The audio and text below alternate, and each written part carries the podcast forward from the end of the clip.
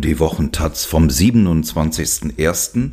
bis zum 2.2.2024. Die braune Eminenz. Im November trafen sich in einem Potsdamer Hotel Rechtsextremisten und AfD-Politiker.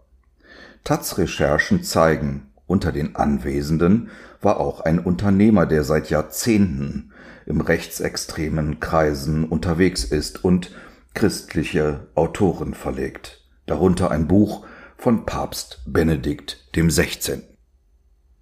von Jean-Philippe Beck und Anne Fromm. Der Mann trägt einen langen schwarzen Mantel, sein Haar ist grau. Mit zwei Koffern in den Händen verlässt er den Hof des Landhaushotels Adlon bei Potsdam. Es ist Sonntag, der 26. November 2023. An diesem Wochenende treffen sich in dem Hotel Politikerinnen der AfD, Mitglieder der CDU-nahen Werteunion und Rechtsextremisten. Das Treffen wird sechs Wochen später von der Rechercheplattform Korrektiv publik gemacht werden und bundesweit für Empörung sorgen. Hunderttausende Menschen werden gegen die AfD auf die Straße gehen, namhafte Politiker ein AfD-Verbot fordern. Doch an diesem Tag im November fühlt sich der Mann im schwarzen Mantel wohl unbeobachtet. Er dürfte nicht ahnen, dass er von einer versteckten Videokamera aufgenommen wird.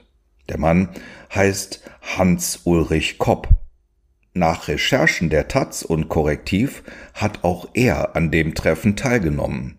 Das war bisher nicht bekannt. Kopp ist ein Bauunternehmer aus Stuttgart und seit Jahrzehnten im rechtsextremen Kreisen unterwegs. Er ist eine Art graue Eminenz des Rechtsextremismus. Burschenschaftler, Publizist, Vertriebenenlobbyist. Kopp ist ein Funktionär älterer reaktionärerer Kreise, die auch für den Erfolg der AfD eine Rolle spielen. Aber nicht nur das, er steht auch für die Verbindung zu rechten Christen mit Kontakten bis in die höchsten Kreise des Vatikan. Er betreibt einen Buchverlag, den Lepanto Verlag, mit dem bekannten Kopfverlag, der rechtsextreme und verschwörungstheoretische Bücher vertreibt, hat er nichts zu tun.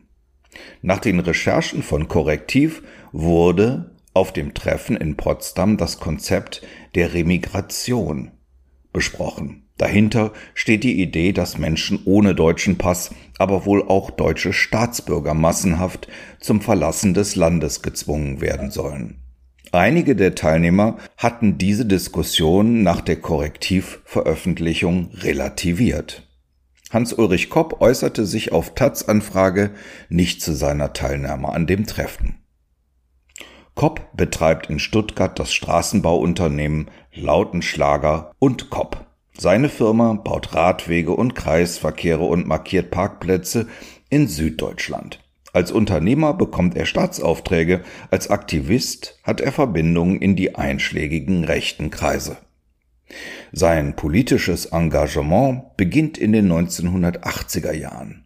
1989 gründet er den Republikanischen Hochschulverband mit einer Nachwuchsorganisation der rechten Kleinpartei Republikaner, die zeitweise vom Verfassungsschutz beobachtet wird.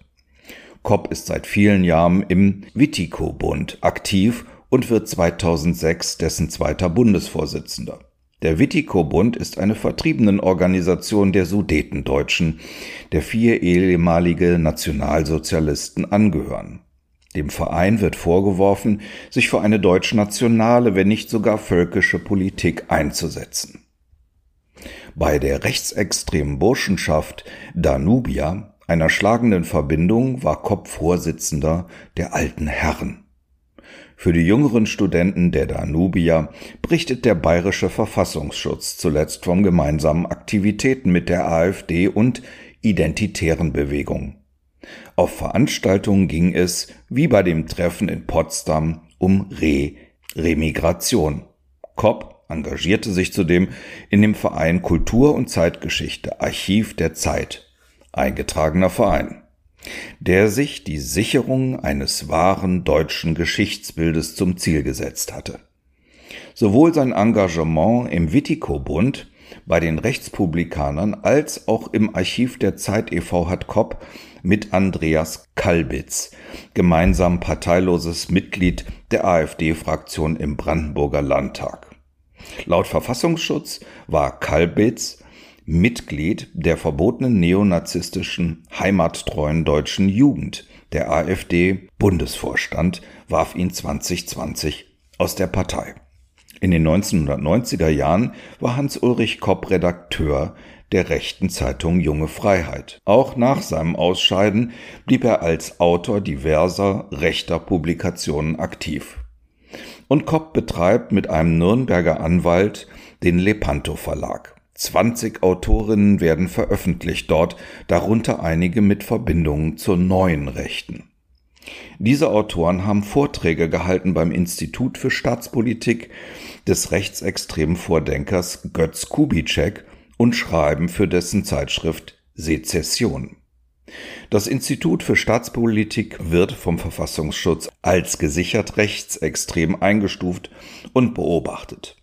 Der mit Abstand prominenteste Autor des Verlages ist der mittlerweile verstorbene Papst Benedikt XVI. Der Geistliche veröffentlichte im Jahr 2012 bei Lepanto sein Buch Kirchenlehrer der Neuzeit.